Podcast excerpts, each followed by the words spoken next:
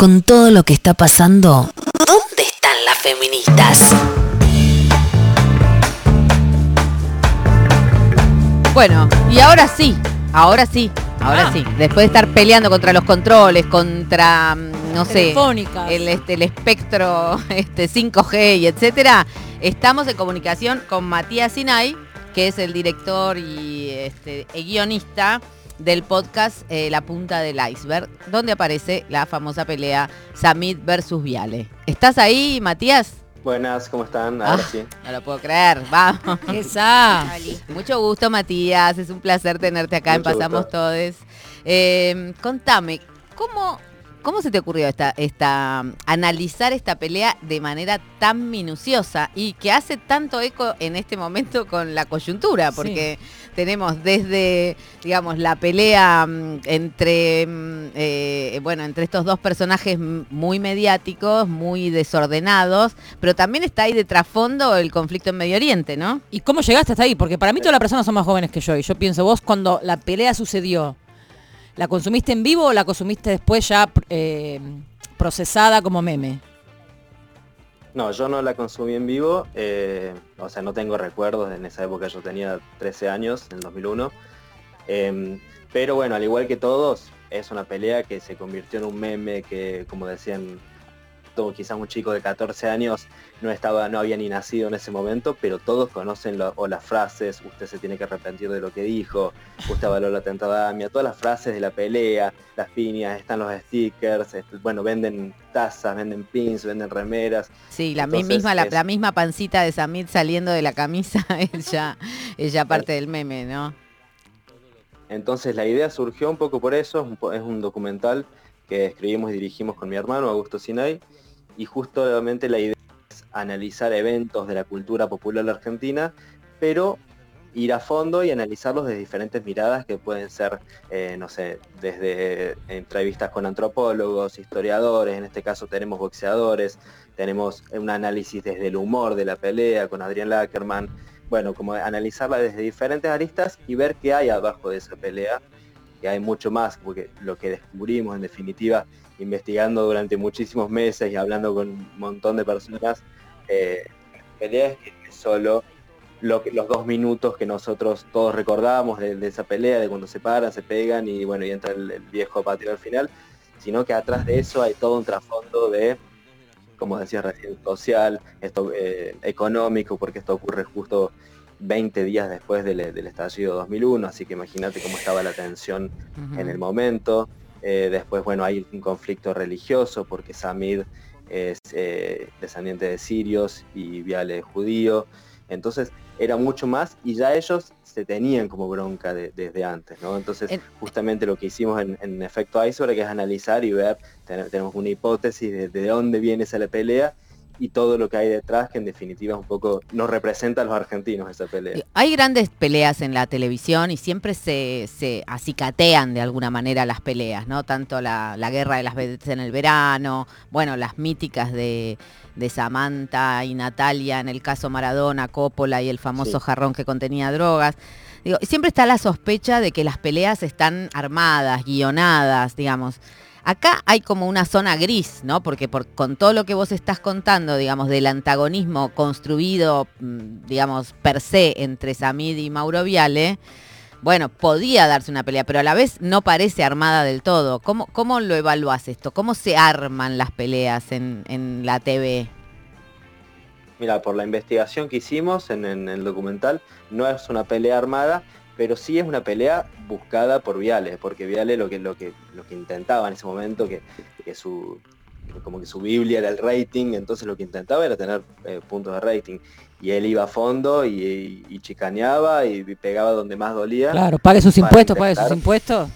Claro, e- esa, fue- esa fue el- como, como decimos eh, en el podcast, que de hecho hay un análisis muy bueno de, de Martín Becerra, que es un investigador del CONICET, en un momento eh, agarra y desglosa la pelea y dice que la pelea se recuerda mucho y es tan recordable porque pasa, eh, pasa al acto. Hay otras peleas de la televisión que, se, que, se, que quedan en palabras, que quedan en eso, en el pague sus impuestos, y acá pasamos al acto. Y, la primera, el primer golpe verbal de Viale es el pague sus impuestos. Entonces lo que creemos que no está armada, pero sí está buscada adrede por Viales, solo que se le fue de las manos y también terminó formando parte el de la pelea. Y también Samid va preparado, ¿no? Porque cuando él insiste en este, decime tu nombre, decime tu nombre, diga cuál es su nombre, digamos, eso mm, de alguna manera estaba como preparado, ¿no? Como una línea ya agarrada.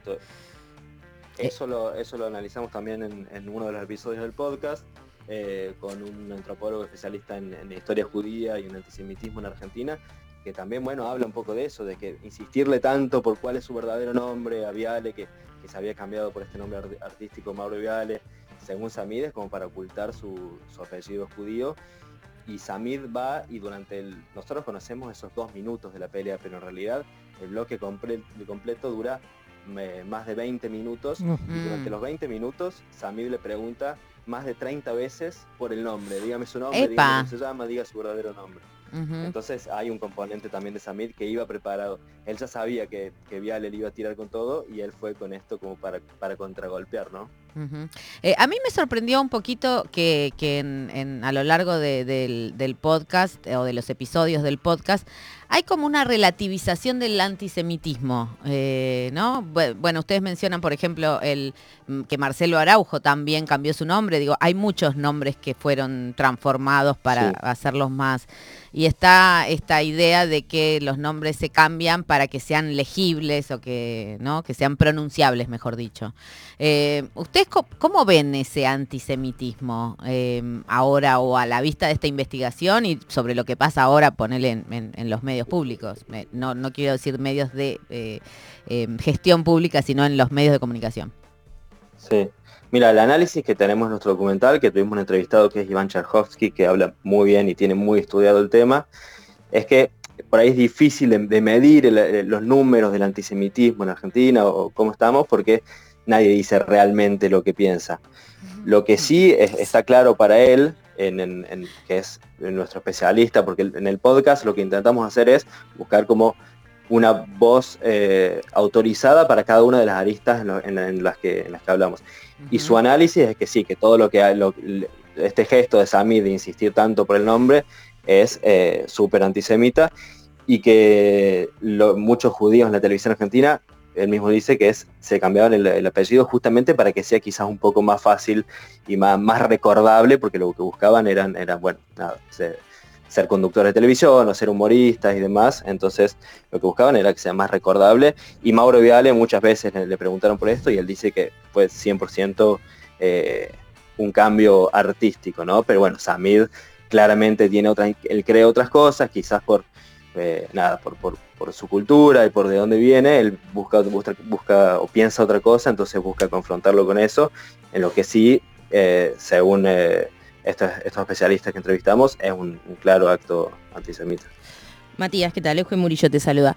Eh, recién hace un rato decías que esta, esta investigación que hicieron y esta serie de episodios de podcast tenían que ver también con una representación de la cultura en Argentina. ¿Cuál es el nexo ahí que vos encontrás y cómo lo ves en relación a esa época de los 90 y en relación ahora, como qué cosas trae o qué cosas pueden ser repensadas en cuanto a la coyuntura actual?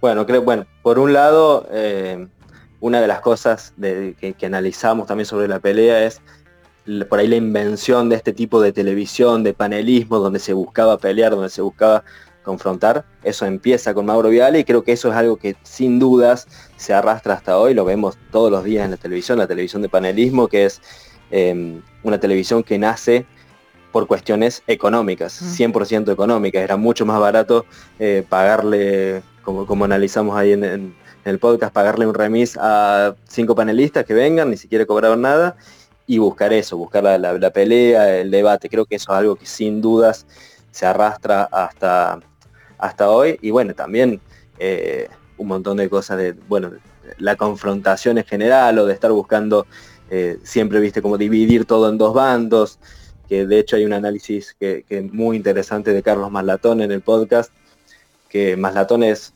es un gran entrevistado por esto porque él es descendiente de, eh, de judíos y de sirios, por un lado. O sea, tiene Sí, como, como si fuera Samid y Viale en la misma persona. Entonces él hace Y ahora es medio liberal y peronista, ¿no? ¿Viste cómo- Sí, Es la Malatón suya, es la de él. Malatón está en, ese, en esa cornisa. Es el punto de clivaje, en realidad.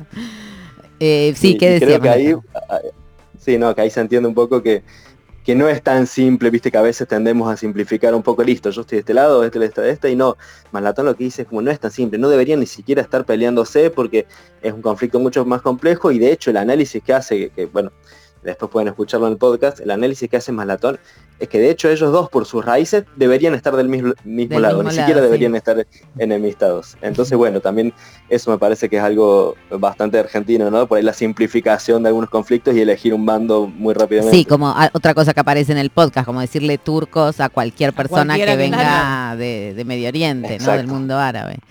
Eh, a- Exacto. ahora justamente se han puesto, se ha reforzado la seguridad en, en los lugares, eh, digamos, de la comunidad judía en Argentina, por lo menos en Buenos Aires, eso es lo que ha dicho el gobierno. Eh, digamos, la, la- la AMIA, la bomba en la AMIA a la que hacen referencia en el podcast, tiene que ver con ese conflicto en Medio Oriente y este y también con la presencia de Menem en el gobierno, que venía, ¿no? que es de origen este, libanés también, o sirio. Co- ¿cómo, ¿Cómo ven ese, la historia de ese conflicto y qué pensás, si, si tenés una posición tomada o una, o una expectativa que, que puede derramar acá ese conflicto que, que empezó ahora de manera tan cruel? Y mira, en el, en el podcast lo, lo que mencionas, Men, está muy bueno porque de hecho justamente eso es lo que buscábamos y por eso también el título, ¿no? De efecto iceberg, de partimos, imagínate que partimos de una pelea que De es un meme y de golpe sí. estamos hablando de que los dos, eh, tanto Samid como Mauro Viale, fueron amigos de Menem, después Samid se peleó, o sea que es un conflicto que, que viene muchísimo y, y de hace muchísimos años y que incluso atraviesa eso. Tenemos a Menem metido, tenemos lo del atentado a la AMIA, que la, la frase que, que usa Mauro Viale, que le dice usted avaló el atentado a la AMIA, es Mm. quizás una de las, de las más extrañas y más misteriosas de toda la pelea, ¿no? Porque Total. nadie sabe por qué le dijo eso o por qué acusa a, a Samid de eso, de avalar el atentado Claro, es como una cosa subjetiva el avalar, ¿no? Es algo que no necesita pruebas.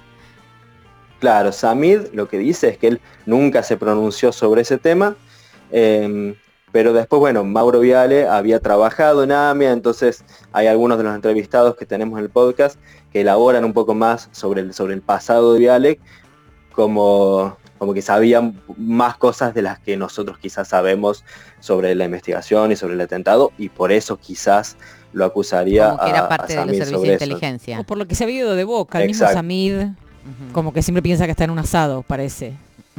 Estuvo, Sí, eh, estuvo investigado siempre. también, como sobreseído, investigado. Bueno, esa era parte de la chicana también. Pero mi pregunta era, ¿están dando ustedes esta pelea de los millones de oyentes en los podcasts, en, los, en las animaciones de YouTube?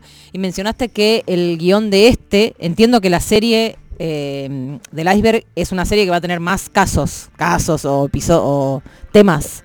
Sí, Eh, Exacto, sí, nuestra idea es, así como esta primera temporada son cuatro episodios sobre Samid Viale, nuestra idea es ir lanzando nuevas temporadas donde analicemos otros eventos de la cultura popular No cosas que necesariamente uno recuerda quizás como un meme Claro. y que, y que en realidad hay mucho más por detrás y analizarlo desde, desde la historia, desde la ciencia, desde la antropología, eh, desde diferentes aristas con, con especialistas. Ese es como el corazón de Efecto Iceberg y esta primera, primera temporada me parece que, que llegamos a algo súper profundo que nunca nadie había, había investigado, así que estamos como muy contentos, muy orgullosos con el resultado y, y bueno, Y buscamos siempre que sea entretenido, por eso está narrado por Luquita Por Rodríguez. favor, te pido que, sea entretenido. siempre- Que si van a resolver el conflicto Medio Oriente con un podcast, que sea entretenido, lo único que te pido. y esto lo haces con tu hermano, ¿dijiste? Quiero saber si se sí, pelean con tu hermano en el proceso de hacer esto de yo quiero que diga esto, no, no vas a decir eso. Y tienen que llamar a tu viejo, a los viejos para que desempate. Y bueno, el trabajo de guionista es como estar peleándose todo el tiempo, la verdad, porque es eh, como un ida y vuelta constante de si agregar algo, dejamos muchísimas cosas afuera, esa quizás es la- la mayor pelea, por ponerlo de, de- de algún modo en, el trabajo de guionista, porque la investigación, o sea, teníamos muchas horas y horas de entrevista y teníamos líneas que iban para un lado y para el otro, pero en definitiva alguien tiene que poner, trazar una línea y decir, no, bueno, lo que queremos contar es esto, y nos quedamos en esto y dejamos afuera un montón de tanto de frases como de análisis, que por ahí estaban buenísimas, pero bueno, hay que, hay que pelearse y llegar a un acuerdo en algún momento para, para cerrar la temporada. Bueno, Matías, te agradecemos un montón esta comunicación. Estábamos hablando con Matías Sinay, eh, creador, director y este, junto con su hermano, evidentemente, guionista de este podcast llamado El Efecto Iceberg, que efectivamente desde una puntita de dos minutos en la televisión, Samid versus Viale, una pelea eh, mítica, ya hecho un meme en, en la cultura argentina bueno, van hacia, hacia bien profundo a las razones de por qué esa, esa desordenada escena de pugilato al aire. Te agradecemos muchísimo esta comunicación. Muchas gracias. Bueno, y entonces, bueno, no sé si a alguien le quedaron ganas de pelear en esta mesa, pero Alabama Shakes, vamos, don't wanna fight. Así que, eh, que es más o menos como decir, no tengo ganas de pelear. Ay, muy bien.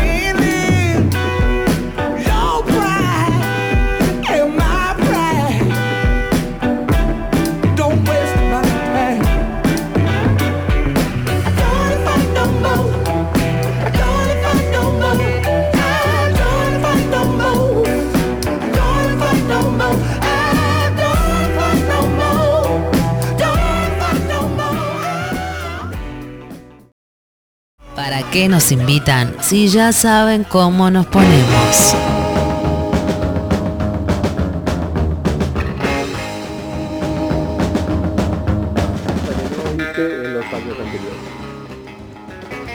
¿Cómo andan? Pasamos todos acá, Manolo de Quilmes. Es un debate largo este de Bregman. Yo voté a, eh, a Alberto, a todos, ¿no? Pero parece que esta elección es diferente. Parece que no, no, no define los, los 300.000 votos que se puede llevar a la izquierda de Grabois no definen la elección. Si Milei saca más de 40, lo va a ganar ahora o lo va a ganar en balotaje. Eh, me parece que, tenemos que plantearnos si queremos que entren los últimos de la lista de UP o los primeros de la lista de PI. Y, ¿Del en octubre, por primera ah, vez, yo votaría a la izquierda, cosa que no hice en los años anteriores. Se picó, háblame peleas. Se repicó. Bueno, me gusta. Me, gusta que Matías tenga una posición. Manolo, Manolo. Disruptiva. Manolo, Bueno, nada, que tenga una posición que, no, que nos desafíe. sí. Que levante pasiones. Está bien. Es acá Pablo de Flores desde la ruta, volviendo del encuentro de recreación en San Luis Merlos. Ay, qué lindo. Eh, y hoy me encuentro peleando por la ley de recreación que es un derecho que tengamos tiempo para la recreación y el tiempo libre. Me encanta. Eh, les mando un abrazo grande, les quiero. Gracias Pablo. De hecho, a la pereza y al tiempo libre me encanta. Eh, Nora Falabella dice hasta que el pelucón pierda. Ahí va a pelear hasta el último segundo. Así, me gusta la gente que, le da hasta el último momento. Ritualitos dice, aló, jamás llego a anotar el WhatsApp. Hay que decirlo más Hay que decirlo más lento. Lo dice, más veces. Acá Cari, vamos por las peleas que vamos ganando. Bien. Pero sí tengo una lucha de hace varios años, por primera vez en 33, en 36 encuentros lo logramos. Está hablando del encuentro plurinacional que va a suceder la semana que viene en Bariloche y dice, se logró organizar con la comisión del Pluri la Feria de Libros y Publicaciones del Encuentro. Organiza de Silistes, vamos al encuentro que por primera vez en una historia larga de lucha. Muy bien. el WhatsApp es 11 39 39 8888. Re fácil. No es fácil. 39 39 48. Hola amigues, dice Nadia Mayol. quiero contarles que mi hija Manu, de 9 años, está militando el voto a voto desde el lunes siguiente a las PASO. Les habla a sus compañeros de la escuela, a las maestras, a los profes de inglés, a todos. A veces me preocupa su nivel de obsesión, pero admiro su convicción. Ay, yo Pero los niños pueden eso. votar. No, pero pueden laburar igual. 16. Ok.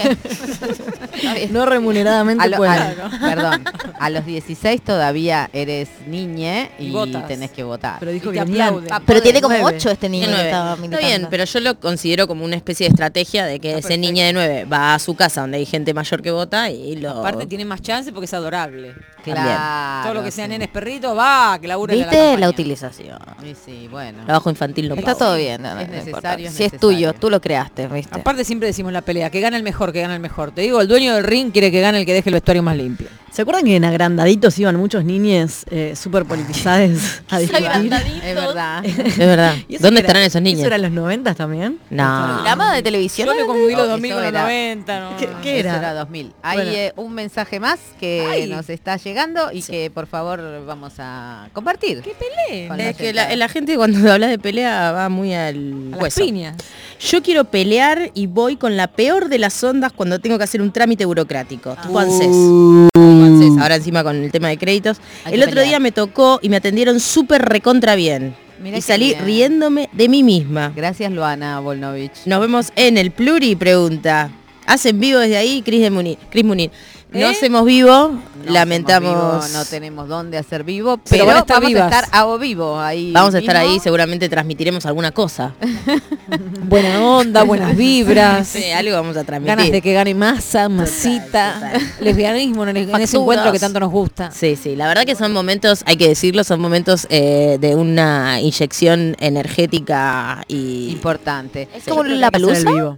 Eh, Es como abrir. Lula Palusa para Sí, sí, sí, es es muy como- buena forma de describirlo. El pogo feminista más grande del mundo. Arranchada más ¿eh? grande La del mundo. arranchada permanente más grande del mundo. Me encanta.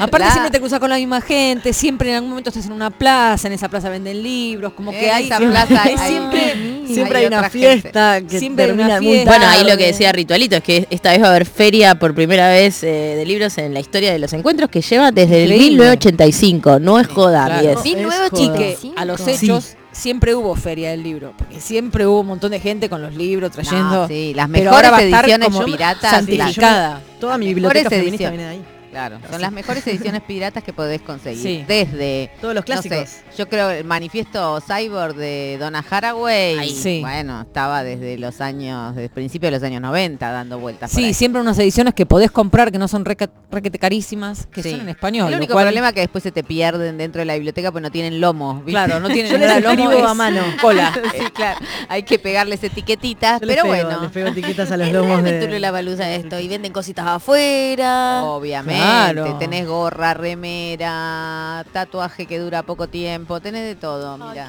Este, sí. Stickers. El consumo que nos gusta. Mucho Este año es en saumerio, Bariloche. Mucho saumerio, mucha copita menstrual, también tenés las bombachas, Las bombachas para van a- menstruar libre. Hace Eso es lo que se viene, las- bueno, las bombachas. qué sé yo, cositas, Nueva moda. cositas. Tenés que ir, o sea, tenés que ir con un bolso amplio, vacío, para traértelo cargado de los- Cositas. Bueno, muy bien. Bien. Vamos al encuentro entonces. Parece, che. Mira, vamos así, como... Rocky. Vamos como, como nos dice Survivor, con los ojos abiertos. The Eye of the Tiger.